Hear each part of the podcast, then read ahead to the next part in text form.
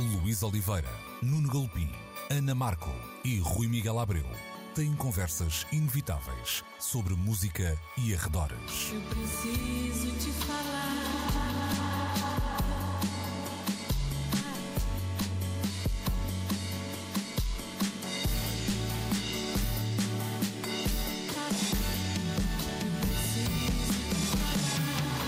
Agora na Antena 3. Precisamos de falar. Ora, muito bom dia, sejam bem-vindos a mais uma edição de Precisamos de Falar, como sempre aos domingos, na Antena 3, entre as 11 e o meio-dia. Comigo, Luís Oliveira, também com o Nuno Galopim, a Ana Markel e o Rui Miguel Abreu. Nuno Galopim, que hoje abandona a Rádio Pijama e teve que se vestir uh, para uh, fazer a emissão aqui no estúdio. Uh, podia ter vindo de pijama, não aconteceu. É parecido. É parecido. Uh, sejam bem-vindos então, nós para a primeira proposta de hoje, entre os vários assuntos que temos para falar, temos um dos fenómenos do momento. Chama-se Squid Game e eu não sei se à hora que uh, ouvem este programa já não será a série mais vista de sempre da Netflix. A tendência, no entanto, é irreversível, dá a ideia.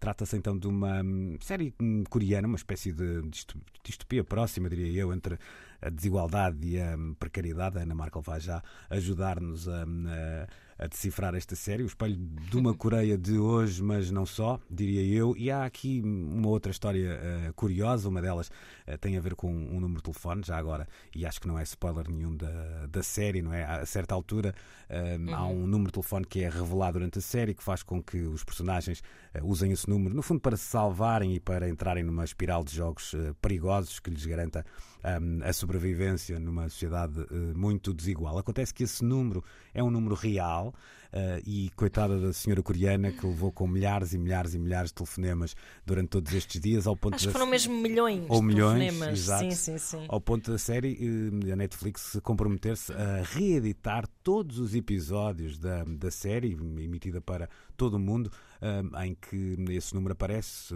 então acabando por censurar e alterar esse número para que a, para que a senhora não seja mais, uh, vá lá, chateada. É aquele clássico do é de casa do senhor não sei das quantas. Não, então sai. É do talho, é tem isso, pés de porco. Tem pés de porco, é um bocadinho essa É isso. brincadeira, mas nos tempos de, de hoje. Há também um outro número que me parece importante, Jung ou Young, é uma das protagonistas da série, uma, uma jovem modelo que agora também aparece no pequeno ecrã, vamos dizer assim, ela que em 21 dias conseguiu 16 milhões de seguidores nas redes sociais.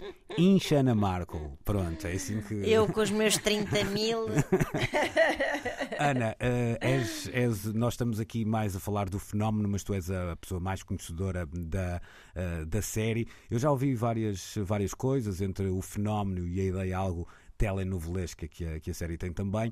Um, o que é que te prendeu à, à, à mesma? Foi a curiosidade de, de, perceber que era um fenómeno que estava a acontecer? O que é que, o que, é que Squid Game tem? Não é a baiana, mas a coreana tem. Uh, eu uh, não gosto muito de passar ao lado deste tipo de fenómeno quando começo a perceber que, que, toda a gente está a falar de uma coisa, eu preciso de ir lá perceber porque é que toda a gente está a falar.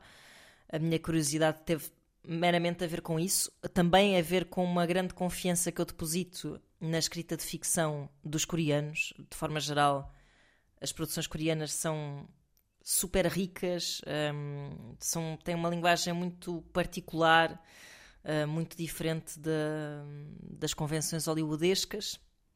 Claro que nesta minha perseguição destes fenómenos. Um, não digo que eu também não tenho algum preconceito, às vezes, que é tipo, ah, toda a gente está a falar, às vezes também tenho 15 anos mentais, mas felizmente depois tento contrariar isso. No caso, por exemplo, da Casa de Papel, nunca não consegui aderir, vi um primeiro episódio pá, e achei uma estupada, um subproduto tarantiniano, assim, de trazer por casa, essa sim, se calhar com. Lá está, com artifícios muito baratos de, de, de atração de espectadores que vou dizer que também acontece em Squid Game. Eu, quando comecei a ver esta série, ia com muita abertura, precisamente por ter esse apreço pela produção coreana, e no entanto, vou dizer que no início eu achei, pá, não estou a perceber porque é que isto está a acontecer.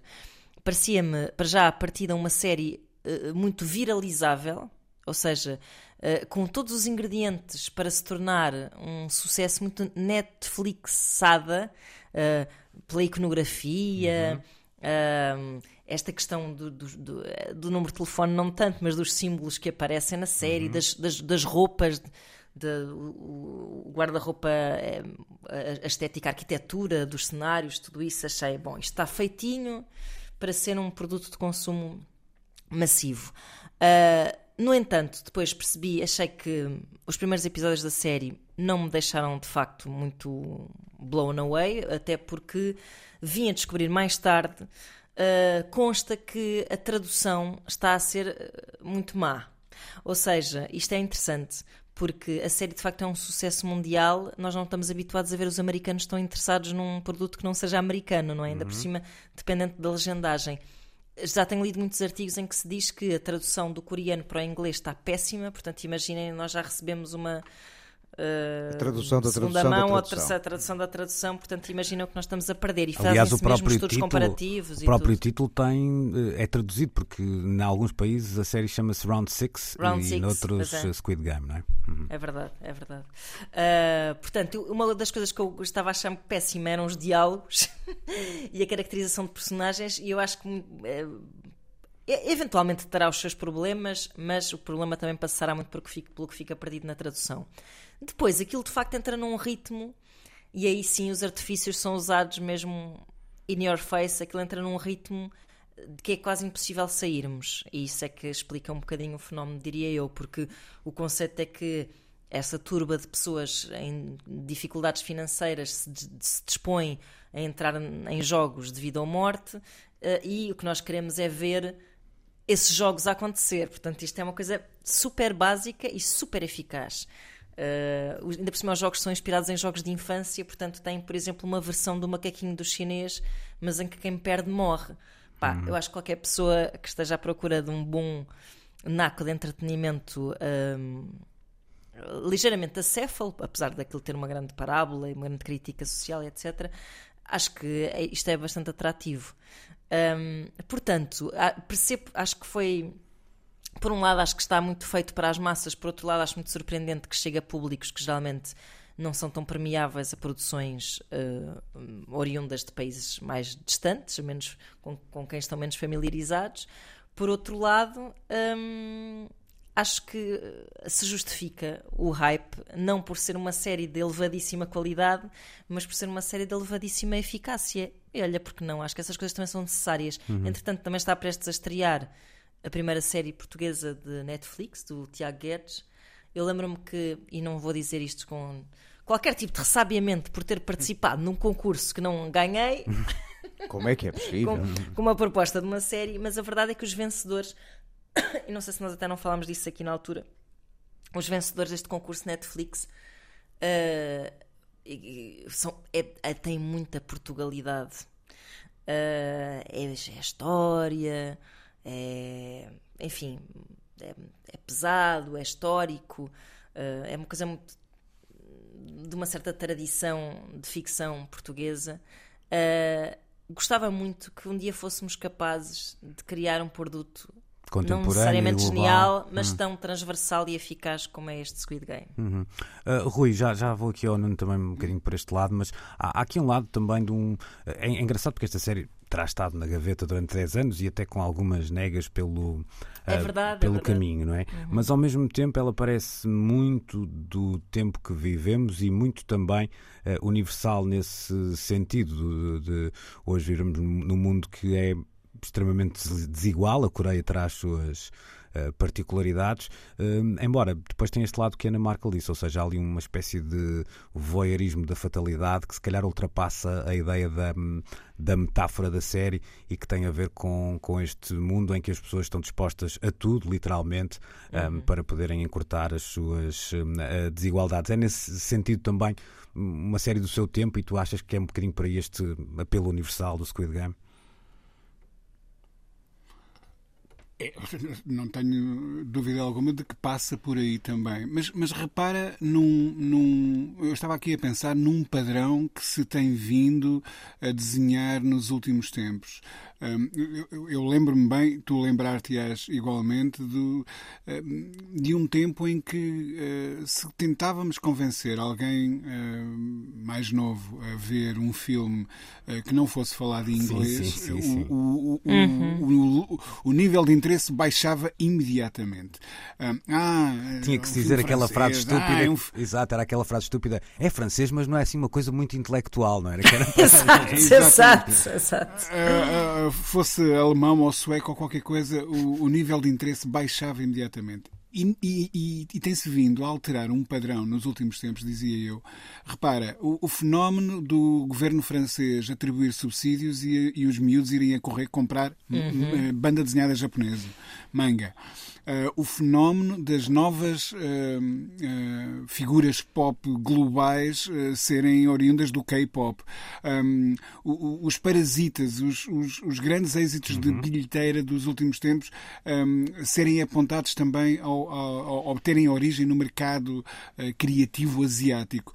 Portanto, começa aqui a desenvolver-se uma espécie de nova linguagem pop, se quiseres, à falta de melhor termo, hum, que também ajuda a compreender estes sucessos. Portanto, não me surpreende que depois de- da banda desenhada, depois da, da música, depois do cinema, eh, esse sucesso chegue também à televisão. Hum, mas, mas é óbvio que o subject matter desta série, eu tive a oportunidade de espreitar o primeiro episódio ontem hum, para, para poder, poder preparar um bocadinho para esta conversa é de facto intrigante. Um, e eu só não acabei de ver o episódio porque uh, filo durante uma viagem de comboio uh, e a viagem foi demasiado curta para, para, para o episódio, um, mas fiquei em pulgas para ver o que é que vai acontecer a seguir. Portanto, aquilo para mim agarrou-me imediatamente. Um, e, e- eu imagino que, eu não, eu não- aliás, imagino, não tenho a certeza, que não sou diferente desses outros milhões que contribuíram para os Pois, recordes que estão a ser batidos Exato. neste momento. Não é? Claro.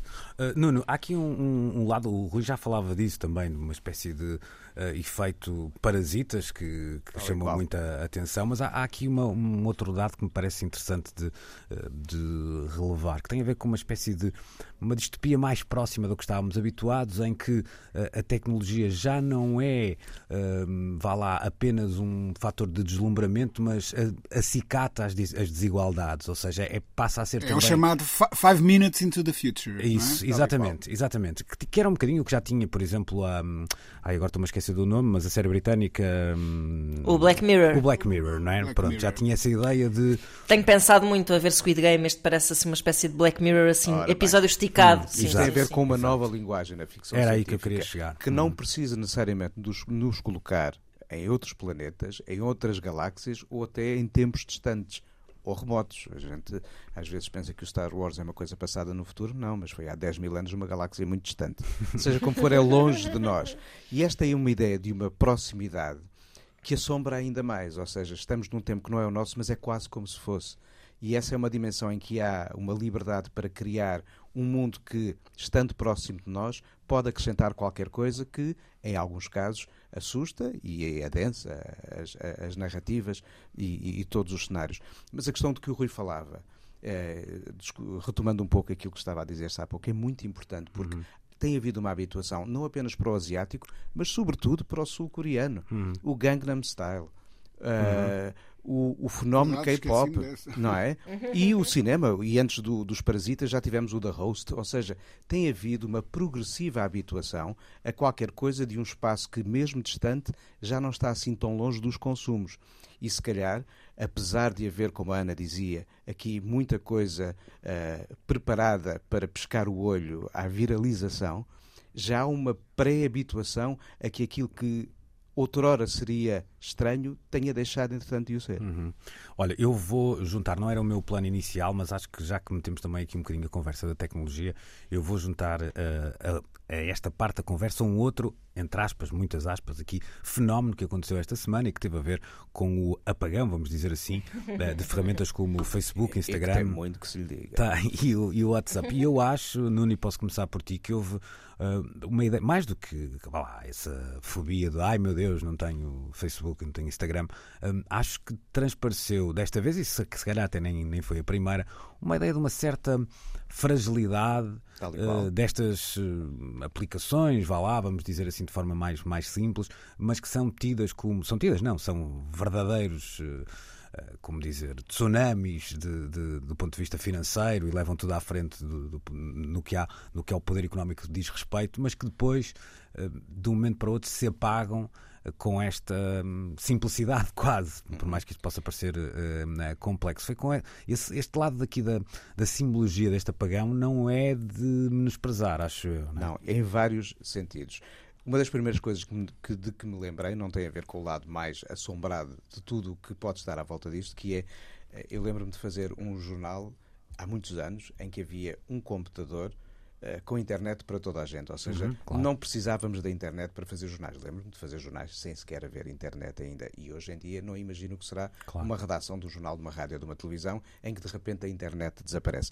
Isto é um pouco uhum. diferente, mas de repente houve ali assim uma sensação de impotência perante formas de comunicar, de reagir, de partilhar, eh, e ainda por cima, eh, com uma série de plataformas que congregam quase toda a gente. É claro que nem toda a gente está no Facebook, no Insta e no WhatsApp, mas há uma facilidade com que a comunicação, entretanto, eh, se dirigiu muito para uhum. estas, uhum. para estas plataformas. Mas depois há uma outra dimensão interessante. As plataformas estão interligadas em termos empresariais. Isto faz muito lembrar também a questão dos monopólios e da forma como, de repente. Eh, mas desta vez eu até acho que isso aumenta esse lado simbólico aumenta, da fraqueza. Percebes? Aumenta, aumenta. Porque é quase a ideia do império a cair. Tal e qual, durante... de repente, por, por, por, haver aqui um monopólio deste, uhum, deste é espaço de comunicação, quando aquele império desaparece, uhum. o resto do mundo fica parado, inoperante e pode ruir.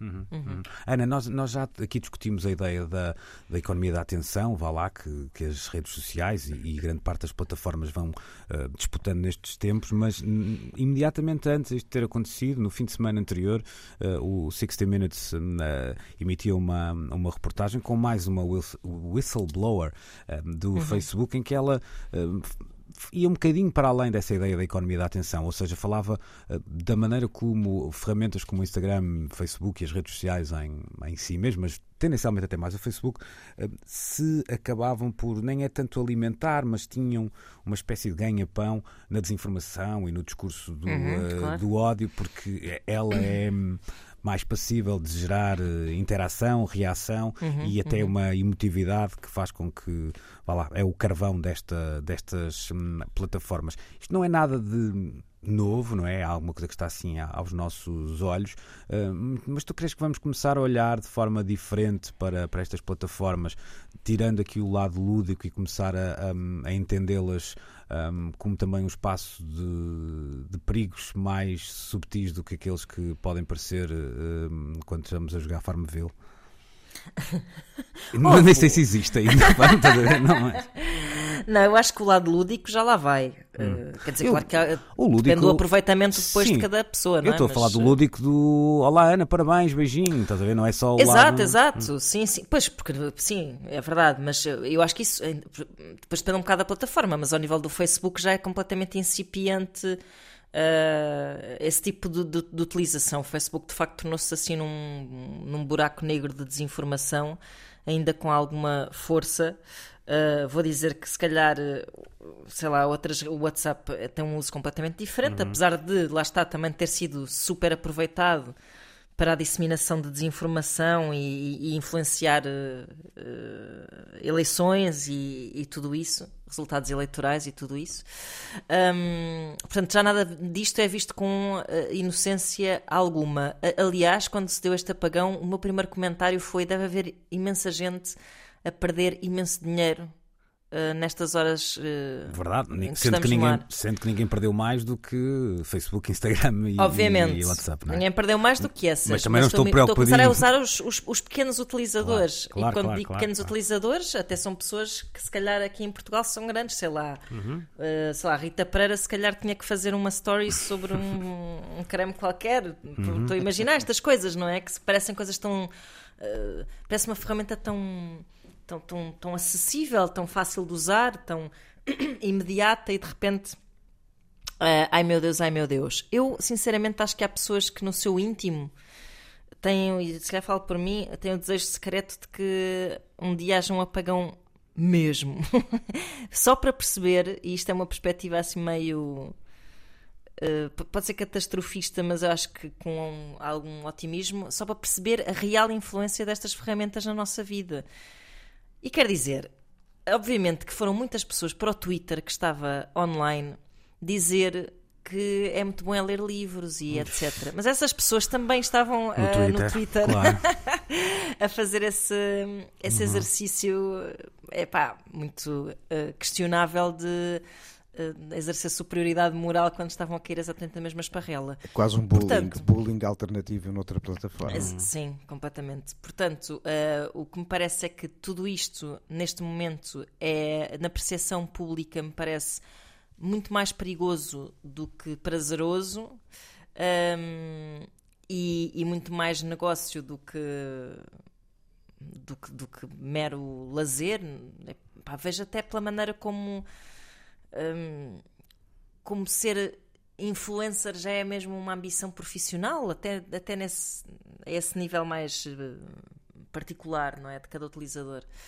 Um, Portanto, acho que gostava muito de, de ver isto cair só para perceber como é que nos íamos reerguer um, rodando o disco do telefone fixo.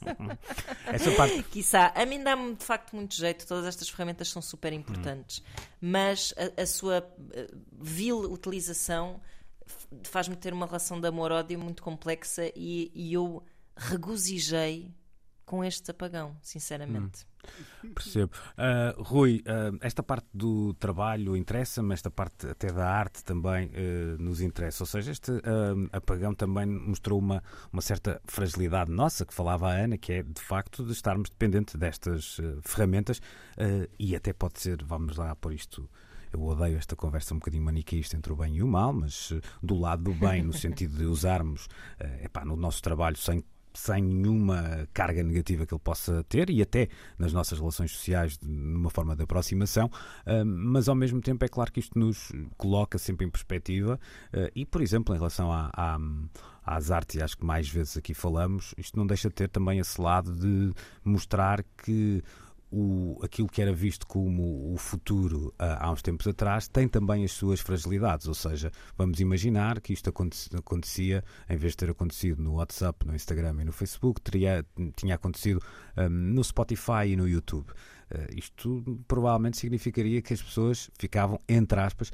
sem música uh, durante um dia. Estamos aqui a ser bons, porque nada nos garante que isto fosse um dia e não fossem uh, três meses, não é? Portanto, há aqui um lado de, de, alguma um, fragilidade que também depois passa para, um, para o mundo da, da, da produção pop, um, que nos deixa sempre assim um certo gostinho amargo na boca de, de, percebermos que aquele futuro radioso que nos prometeram não é assim um lugar tão seguro quanto isso. Ou seguro no sentido Mas... de defendido, não é? Certo, mas se reparares, não têm sido assim todas as grandes hum, evoluções, todos os grandes avanços da, da, da humanidade. Repara. Hum, é só que eu acho que a questão aqui é que nunca, ou seja, nós achávamos que este era um caminho sem. Foi-nos vendido que isto seria um caminho sem retorno, não é? Portanto, a partir do momento em que tu dás um passo para uh, o digital, tu de facto crias um grau de dependência com é, dito de forma muito mais simples, é bom que essas ferramentas funcionem, pronto, não é? De outra forma, de outra forma Sim, fica sempre igual. O, o, se pensares no, no, no, automóvel, se pensares na televisão, se pensares até uh, no, no, telemóvel no início, que foram tudo coisas uh, que uh, implicavam grandes promessas de futuro um, e que depois, de alguma forma, acabaram por ser pervertidas, não é? Um, o, o, automóvel tornou-se, libertou-nos e depois tornou-se um, um, foco de poluição. A televisão, no início, eh, tornou o mundo mais pequeno, era a janela aberta sobre o mundo e depois tornou-se, se calhar, a dada altura, uma janela aberta sobre um, uma lixeira eh, ou qualquer coisa que valha. E, e, e, o telemóvel, eh, eu já não me consigo lembrar do que é, que é ter uma família sem, sem estar permanentemente uhum. à, à, distância de um clique no, no no, é? no, no face dial para, para falarmos com a mãe, com o filho, com, com, com quem quer que seja. Um, e, e, essas coisas. Eh, que nos libertam primeiro acabam por nos, de alguma forma, aprisionar depois. E é esse. Nós estamos neste momento a viver isso com, com, com as redes sociais. E aquilo que se passou na indústria automóvel, que houve um momento em que, por exemplo, teve que se tomar consciência dos, dos malefícios do, do carbono e, e, e começar-se a pensar um, numa deriva para, para uh, a tecnologia dos, dos, dos, automóveis elétricos, isso vai ter que necessariamente acontecer com as redes sociais. Vai, vai ter que haver uma espécie de consciencialização do mal que isto uh, está a causar à ecologia das nossas saúdes mentais um, e, e, adotar um futuro mais verde. Estou a falar em, em metáforas, obviamente, mas um, porque não é, não é saudável, e eu falo por mim, não é saudável vivermos com o Facebook ou o Instagram ou o que seja ligado 24 horas. Eu vou dar um exemplo apenas. Um, eu tinha, uh, eu, eu estive a dar aulas no Algarve um, e aproveito sempre a ida lá abaixo para uh, jantar com amigos uh, que por lá residem. Tinha mandado uma mensagem no Facebook de manhã uh, a esse meu amigo a marcar um jantar e, e, e perante, a dada altura, a, a, ausência de respostas, eu estava naquela de. Epá, será que já não somos assim tão amigos? Passou-me uma, uma ideia uhum. absurda pela cabeça. E depois, de repente, uh, reparei que tinha já há horas uma mensagem no, no meu telemóvel a dizer: Olha, não sei se estás à espera que te responda pelo Facebook, mas aquilo parece que está em baixo. Claro que sim, vamos jantar amanhã. Uhum. Um, mas estão a ver como é que estas coisas nos deixam angustiados, um, não é? Do... Li, e, e, literalmente reféns, não é? Sim, Nós somos sim, reféns sim, de, de uma coisa que aceitamos uh, no, de bom grado no início. E isso talvez tenha sido aqui um wake-up call, espero que tenha hum. sido, não sei. E casos há até, eh, falavas do automóvel, que até teve um papel, uma certa mobilidade social durante. E, quando, e aqui a expressão mobilidade não é para, para falar de quem se movimenta dentro do automóvel, mas uh, que claro. possibilitou que as pessoas trabalhassem mais longe, etc. Há muitas Aliás, isto obriga-me quase a fazer, obriga a fazer o trocadilho da, da praxe aqui, que é dizer que antigamente os, vá lá, os pobres tinham cavalos e os ricos tinham carros, não é? hoje os ricos têm cavalos e os pobres é têm carros, porque the stables have turned, no fundo. Foi o que...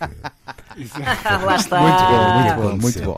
Bom, vamos fechar aqui, vamos deslogar-nos desta primeira parte da na conversa. Que moderno, deslogar. É, é isso mesmo. Bem. Vamos voltar já a seguir para juntar Amália Rodrigues e eh, José Afonso. Precisamos de falar. Segunda parte desta edição de Precisamos de Falar, as gravações de Amália Rodrigues são candidatas à Memória do Mundo da Unesco. A candidatura é então promovida pela equipa do Arquivo Nacional do Som, juntamente com a Valentim de Carvalho, um, proprietários das grande, de grande parte, das, de grande parte não, das fitas magnéticas gravadas então entre 51 e 1990 eh, por um, Amália um, Rodrigues. A justificação tem a ver com o valor universal e excepcional do registro da, da voz de Amália e da sua música. Nuno, hum, que implicações é que hum, esta candidatura pode, hum, pode ter? Como é que viste isto com bons olhos, imagino, mas que, que impacto é que isto pode ter? Em vários patamares. Um deles, para já, uh, de uma vez mais, encontrarmos aqui o Arquivo Nacional do Som como uma presença fundamental na criação uh, de um processo que tem a ver com a defesa do nosso património sonoro o arquivo está a nascer, está a envolver-se em vários projetos e começa aqui, de facto, a haver uma visibilidade do que está ali a acontecer e eu acredito muito naquela equipa, porque quem lá está são figuras muito competentes. Ora, Memória do Mundo é uh, mais uma das formas da Unesco uh, uh, reconhecer e defender património. Normalmente é muito tido em conta o património físico. De resto, a Magna Carta ou a Bíblia de Gutenberg foram das primeiras a ser inscritas nesta, nesta eh, lista, eh, que nasce nos anos 90 e de Portugal já lá tem, por exemplo, a Carta do Pedro Vaz de Caminha, o Tratado de Tordesilhas e, e por exemplo, os, os registros que foram concedidos pelo cônsul Aristides Sousa Mendes eh, e tão importantes eh, para a defesa claro. de muitos que poderiam ter tido uh, vidas bem complicadas na França nos tempos da ocupação nazi. Ora, o Sons também está a ser defendido uh, por este arquivo. Por exemplo, a discografia comercial do Carlos Gardel já está inscrita uh, no património. E como essas outras fontes de som. Amália Rodrigues chega aqui como a voz de um raro uh, caso de universalidade nascida entre nós. Há uma dimensão uh, artística que a pode colocar ao nível de uma Maria Callas. Já vi especialistas em música a dizer que a Amália é como uma Callas, é uhum. é uma voz única com características excepcionais e com uma vantagem ainda porque se Callas cantou um património operático de um certo tempo, Amália acho que ainda somou mais referências porque ao fado juntou a chanson, eh, cantou uh, canções mexicanas, cantou canções espanholas, cantou canções populares italianas, ou seja, a universalidade de, de, das matérias-primas de que se fez o canto de Amália são, eh, se calhar, ainda mais vastas em, em, origens geográficas e temporais do que a própria obra, absolutamente notável, inquestionável isso, de uma Maria Callas. E isto aqui, assim, de facto, é o reconhecimento de que aqui nasceu uma obra e um conjunto de gravações que merecem ser tidas em conta como as pirâmides de Gizé, eh, porque têm o mesmo valor para retratar um episódio ou uma série de episódios importantes na história de um contexto, de um povo, de uma cultura. Hum. Uh, Ana, eu estava a ouvir o, o, o, Nuno e acho que a primeira parte da, da conversa tem um, um, lado que me interessa, que é nós olhamos, por exemplo, para, para, muitas dessas iniciativas da Unesco e elas muitas vezes estão ligadas, por exemplo, a monumentos ou até a paisagens naturais e é fácil perceber que elas. Uh, estão debaixo de um ataque, não é? Seja a, a poluição, seja até a, uhum. a gentrificação, etc. Há, há, é, é, fácil perceber que é preciso proteger aquilo. Chegamos a um ponto em Porque que. é uma ameaça, não é? Exatamente. Chegamos uhum. a um ponto em que. A, a, memória também preciso proteger dessa, dessa forma. Isto parece-te já óbvio?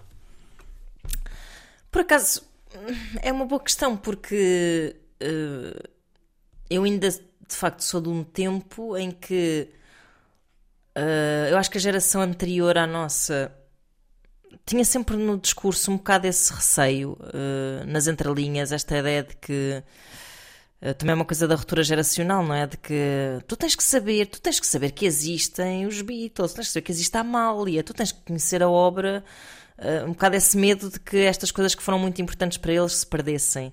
Mal sabiam eles que, de facto, este tempo daria muito mais hum, aso a que esse medo se disseminasse, porque efetivamente eu acho que a voracidade destes tempos não se coaduna com a preservação de uma certa memória. Eu acho muito patusco ver miúdos muito novinhos, como vi ontem, com uma t-shirt dos Nirvana e com uma pinta assim de anos 90, cabelo comprido e não sei o quê. E eu acho. E acho patusco e acho tipo, mas espera, o que é que aconteceu? Aliás, até vou dar um exemplo mais uh, curioso. Uh, esta semana, nas manhãs, aqui da Antena 3, uh, eh, fizemos uma emissão dedicada à, à cassete, ao suporte cassete, e houve uma miúda que mandou uma mensagem de voz para, para, para as manhãs a dizer Uh, olá, eu sou a não sei quantas, tenho 11 anos e só isso cassetes. uh, e a minha favorita é uma cassete dos Queen. E eu até disse assim: o que é que estes pais fizeram a esta criança? De muito certo ou de muito errado, não é? De muito certo ou de muito errado. Eles cá estão a esconder todo um mundo digital. Estão a fazer homeschooling. Ela não tem qualquer pressão dos pares e acha que a única forma de se ouvir música. Se calhar são mormons ou assim. Mas, mas isto só por se dizer que estas coisas espantam mormons mais. Queen é bonito. Era estranhíssimo, era estranhíssimo. Mas isto só para dizer que. Um, que, que, isto para mim é muito mais uh, espantoso do que para os nossos pais era essa sensação que eles tinham que nós devíamos conhecer as raízes para apreciarmos o, o presente. E de resto, Ana, não sei se notas. As solicitações há... são, são imensas, imensas, imensas. Há da nossa parte um gosto em preservar algumas memórias de formatos físicos que podemos classificar como de outros tempos, como nós não tivemos uhum. em relação aos 78 rotações quando éramos miúdos.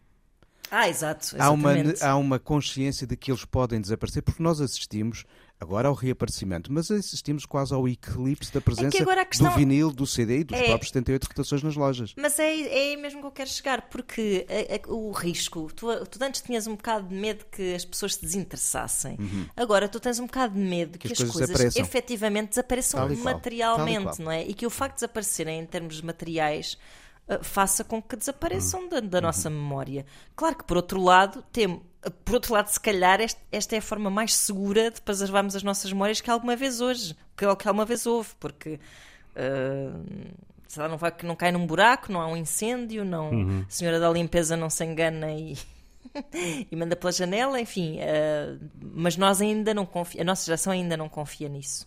Acho que é. Rui, eh, esta- eu acho que esta conversa casa muito com o que estava a dizer o, o- o Nuno, ou seja, eh, não vou pegar no. podia- o mote para esta candidatura podia ser Amália, ponto de interrogação, porque não te calhas, de Maria, de Maria, de Maria Calas, não é? porque, porque não te calas. Hoje já, já- hoje já tens dois Não, zero. não, não, vamos acabar por aqui. Não, mas o, o que. Ou seja, ouvindo o Nuno e ouvindo a Ana, há depois aqui um. um- um- juntando estas duas visões, a pergunta que me sobra é esta: que é, estamos a falar, no entanto, de Amália Rodrigues. Que nós conhecemos a popularidade, nós portugueses, e sabemos que ela de facto extravasa ah, fronteiras. Mas partimos do pressuposto que os discos estão gravados, estão espalhados pelo mundo, etc. Portanto, que esse vá que esse legado está garantido eh, no matter what. E hum, isso não é uma. Ponto 1, um, não é uma verdade absoluta. Ponto 2, há mais para fazer para além de apenas isso, não é? Ou seja, isso, isso é um, não é um fim em, em si mesmo que a obra esteja hum, editada e assim sendo, não, não, é, vá lá, não é uma garantia que ela continuará. hum, preservada, eh, porque esta ideia de lá está de memória também não tem esse futuro tão, tão a curto prazo como estamos habituados a, a- a pensar quando olhamos para edições fonográficas, etc.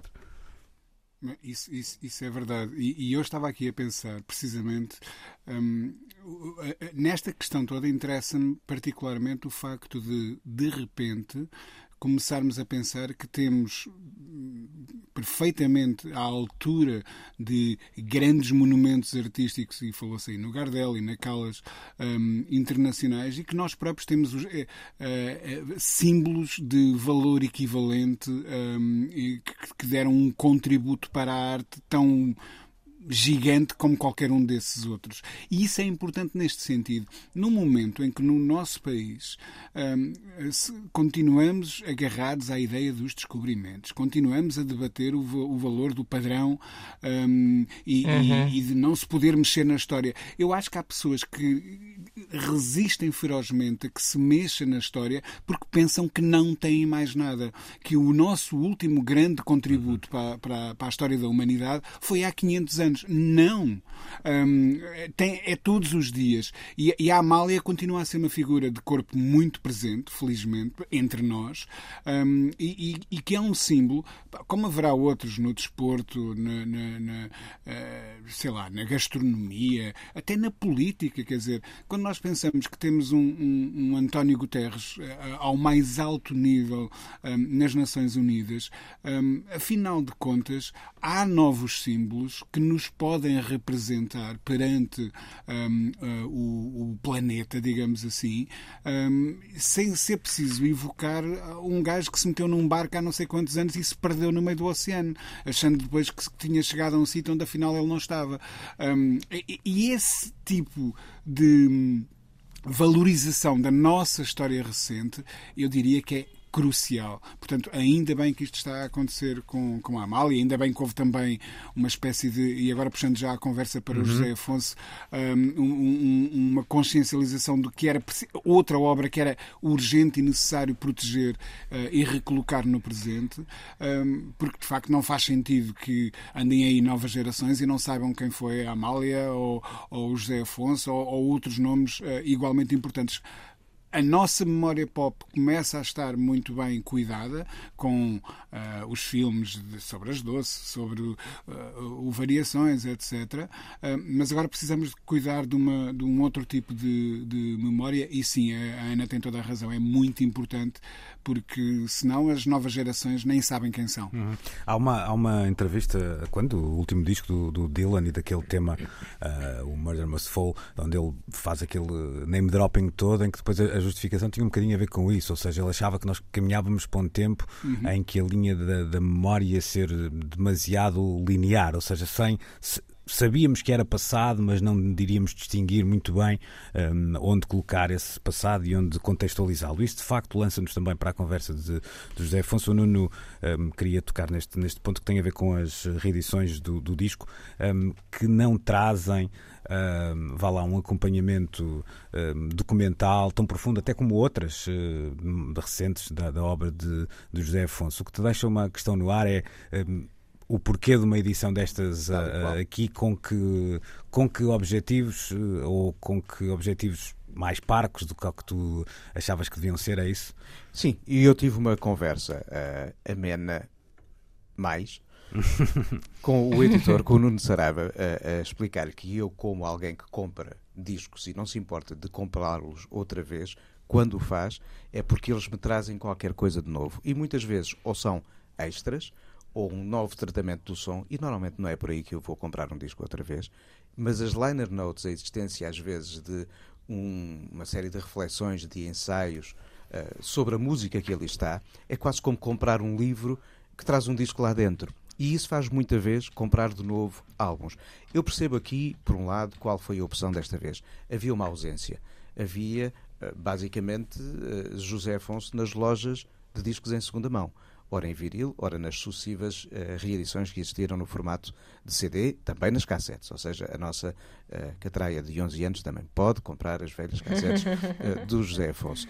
Mas, de facto, há muito e pelo processo que nós uh, soubemos que aconteceu, a editora que em tempos representou e tinha licenciado a obra de José Afonso, e estamos a falar numa etapa entre 68 e 1981, uh, eh, os discos estavam inexistentes.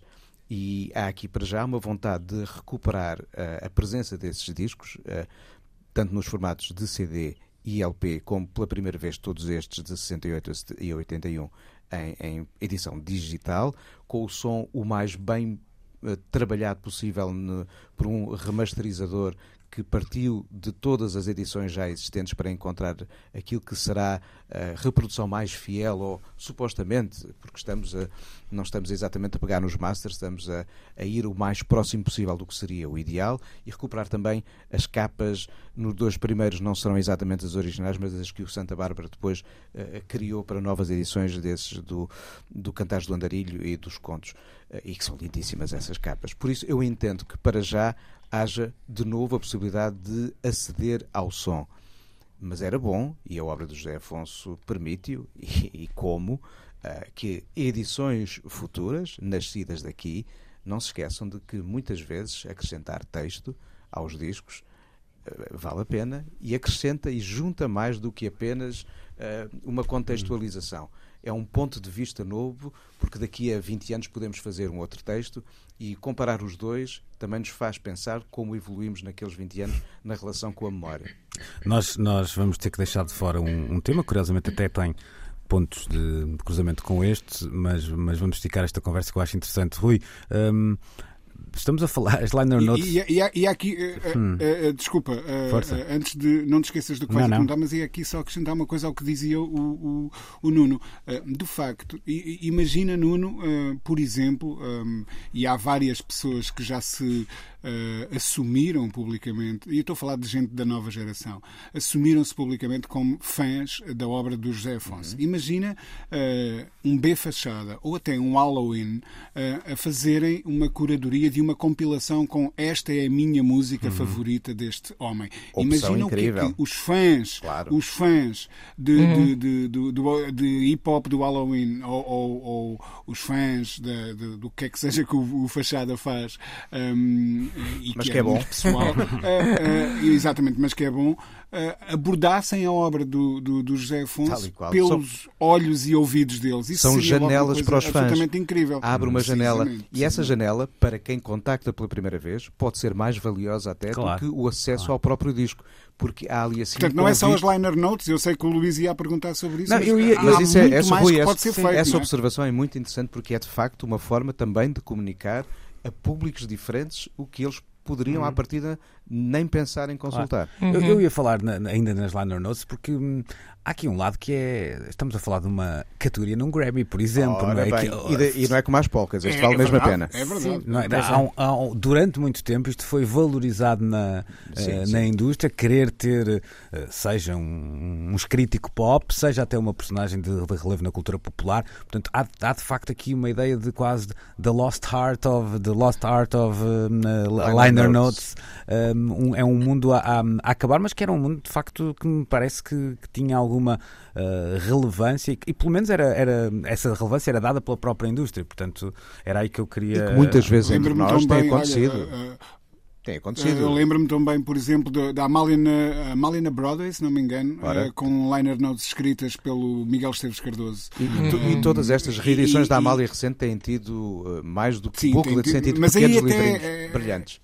Sim, mas aí até quase, vá lá, enquadramentos académicos e Sim, muito sim, sérios. sim, sim. eh, não são eh, as simples liner notes que costumavam vir impressas na contracapa. Eh, isso era muito comum no jazz, por exemplo, mas não Uhum. só. Um, e, e, de facto é uma categoria valorizada nos Grêmios porque é, é, é algo que enriquece uma edição, não tenho a mínima dúvida. Uhum. Também eu. Uh, e, e, e- e, obviamente que esses estudos mais sólidos, etc., são urgentes fazer em relação ao, ao Zeca, como em relação a vários outros um, uh, músicos que Ainda se vê cujas muito. obras Sim, Ainda se vê em acho certas que- reedições as liner notes serem uma espécie de, de trunfo, de, de isco, não é? Em reedições. Isso, Eu lembro, é, isso é o que mais se vê lá fora. Houve uma série de reedições do Sérgio Godinho nos anos 90 e o convidaram para fazer, não foi um, foi toda a série, ou seja, permitiu quase que contar a história do Sérgio Sim, Godinho sim. ao longo daqueles CDs. O Gonçalo Frota fez o mesmo com, Fez para o com- José com o Afonso. José Afonso e, e- José brilhantes textos, e notou-se também esse claro. caminho feito pela, pela obra dele. Ana, o que é interessante nesta conversa é que isto não me parece que seja hum, algo que se finou com o mundo digital, porque se, se tivermos até alguma atenção, muitas vezes os, eh, os booklets digitais, eh, por exemplo, do Bandcamp, eh, que estão disponíveis do Bandcamp, são até, Verdade. são até muito eh, como é que, se- que- ricos, no sentido Ricos, de extravasam sim, o sim, texto, têm hiperligações, têm, eh, ou seja, isto Não, acho que o, o formato digital potencia imenso, Hum, sinceramente. Ah, o que me parece, ou seja, quando isto é um bocado. Quando não se sente necessidade de se fazer esse trabalho, hum, dá-me um bocado a sensação de que. hum, que- de que não se está a refletir, ou seja, e aliás, agora tu, estavas a dizer isto e eu, e eu sei qual é que era o assunto que tu querias meter aqui a seguir e eu acho que até tem a ver com isto. que Pois, é, pois, pois. é a revisão histórica, Pois, pronto. pois, é pois. revisão histórica, seja para o bem ou para o mal, não é? Tal e Ah, qual fica. Sim, é isso. A, a- a não necessidade de fazer essa reflexão tira imenso valor a, a um disco no seu contexto, no, no momento em que está a ser reeditado, não é? Hum, e de facto não é. eh, Eu acho que o digital só pode potenciar isso, até porque pode, de facto, de- a internet oferece-nos imensa informação e às vezes as pessoas acham que basta o que a internet nos oferece para sabermos tudo sobre um determinado assunto. Claro que não é assim, não é? É preciso seres humanos a produzir conteúdos e, e quando são coisas que exigem alguma algum estudo, não é? Alguma profundidade, alguma reflexão. ah, acho que eh, até o, meio digital funciona para articulares, várias obras que, que se complementem, eh, va- várias, informações que se complementem. É bastante doloroso ah, que se atire uma obra assim ao mundo e, e nós até já falámos disto, dando exemplos negativos. ah, eu até julgo que já falei aqui, isto não tem nada a ver com música, mas quando eu fui ao Portugal dos Pequenitos e achei como é que é possível que tenhamos chegado ao século XXI sem que haja, lá está, liner notes aplicadas a- às obras que estão lá expostas, não é? E, à- e ao contexto de tudo aquilo, de como é que tudo aquilo, aquilo que agora nos surge como um elogio ao colonialismo, tem obviamente que ser recontextualizado. E, e ah, vejo são os miúdos que querem lá e brincar para as casitas. Há um- há um não, texto- não, é uma ótima oportunidade para contar-se história, não é? Há, há um, há um texto a propósito disto, eu, eu- eu acho que não vou confundir o, o- o disco, mas vai aqui de, de cor. Portanto, quando sai o Self-Portrait do, do, do Bob Dylan, é o Grell Marcus que, que escreve a crónica para, para a Rolling Stone e é, vá lá, semi-demolidor com, ah, com o disco. O Grell Marcus tornou-se um dos grandes eh, escribas sobre a vida e obra de, de Bob Dylan e escreve as liner notes da reedição do, do Self-Portrait e em que ele não se defende do que, do que escreveu há, há 30 anos. eh, Antes contextualiza que mundo era aquele, de, de onde vinha Dylan, até discograficamente falando, eh, as expectativas que havia em relação àquele disco e o mundo em que se vivia eh, na altura, e essa é até a parte mais Ora interessante. bem, e reconhecer essas transformações é também fazer a própria história do disco, não só como o que foi gravado, mas como a percepção sobre ele evoluiu da parte do Graham Marcus ao longo do tempo. E isso também é o Isso- valor acrescentado É das claro, liner notes. claro. Não falam E só sobre o defende- disco, mas o contexto e o percurso histórico de então para cá. E até digo mais, que defende a obra ah, quando por vezes os autores caem em desgraça, como tem acontecido, Verdade. por algumas revelações da su- das suas vidas pessoais, das suas escolhas, etc. eh, se calhar as liner notes defendem a obra, ou seja, quando tu estiveres a mostrar um, sei lá, um disco do Dean Martin, que era um otário abusador de mulheres, e se calhar estiveres a mostrar isso a um jovem, o jovem dizer assim: Mas este homem era um otário. E eu, calma, mas o mundo que tínhamos era este. Acontecia Pois, isto, esta pois. obra surgiu neste momento, não é? Ah, acho que até para isso é uma maneira de, pá, de- olha, de combater um bocado esta ideia de se apagar a história. É verdade, é verdade. Toda... Os erros, os erros da história. E, e vou sublinhar o que disse há, há pouco, porque parece-me de facto interessante perceber que eh, muito deste trabalho não morreu com, com o digital. Eu, eu próprio tenho sido surpreendido com algumas coisas que eh, muitas vezes desvalorizava e até achava: olha, que pena, isto não está. Lá, lá está, não está na contracapa do disco, já não vou ler muito mais do que o press ou uma entrevista ou etc.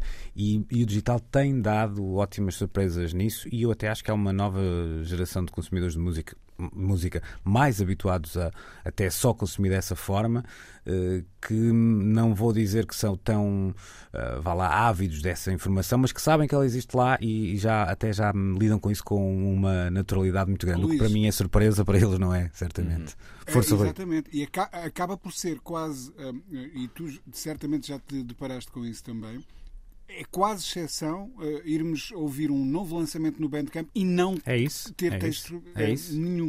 Até já ficamos meio desiludidos, É isso, não é? é isso, é isso eh, mesmo. Então não dizem nada. no- Sim, nos, sim. nos projetos físicos, digamos assim, é o contrário. E outrora? É, é raro aparecer o disco com, em que vem hum, eh, enquadrado com, com um texto. E, e no Bandcamp é o contrário. É raro aparecer um lançamento Que não diga nada. ocorra ali primeiro e que não venha enquadrado com algum tipo de texto. É isso Hum, mesmo. e, E- e- e muitas vezes esses textos são assinados por jornalistas, outros Ora bem, músicos. tal e qual. hum, pelos E- e acho que retomamos aqui uma velha mas tradição. são bem feitos, são bem enquadrados. Sempre retomamos aqui uma velha tradição dos 50 e 60 era raro o disco de jazz e não só, na música popular também, na clássica muito frequente, em que não havia contracapa, sem um belo texto a explicar o que estávamos a ouvir e às vezes com exatamente. alguma poesia light, sobretudo nas edições de música popularucha, não disse popular. Uhum. É isso mesmo. Vamos deixar para a próxima semana hum, uma hum, conversa que podia eh, ficar ligada a esta, mas não temos mesmo, mesmo tempo e tem a ver eh, com, hum, vá lá, também uma revisão histórica da, da Pitchfork em relação a alguns discos, agora que a publicação online está a celebrar um quarto século. Eh, Parece uma, uma conversa interessante eh, e assim, olha, até vamos estudar um bocadinho mais o assunto e para a semana cá estaremos para o trazer. Ficamos conversados para a semana, então cá estaremos novamente às 11 da manhã e também sempre no RTP Play e em antena3.rtp.pt porque precisamos mesmo de falar. Bom fim de semana. Até para a semana. Bom fim de semana. Luís Oliveira, Nuno Galopim, Ana Marco e Rui Miguel Abreu têm conversas inevitáveis sobre música e arredores. Eu preciso te falar.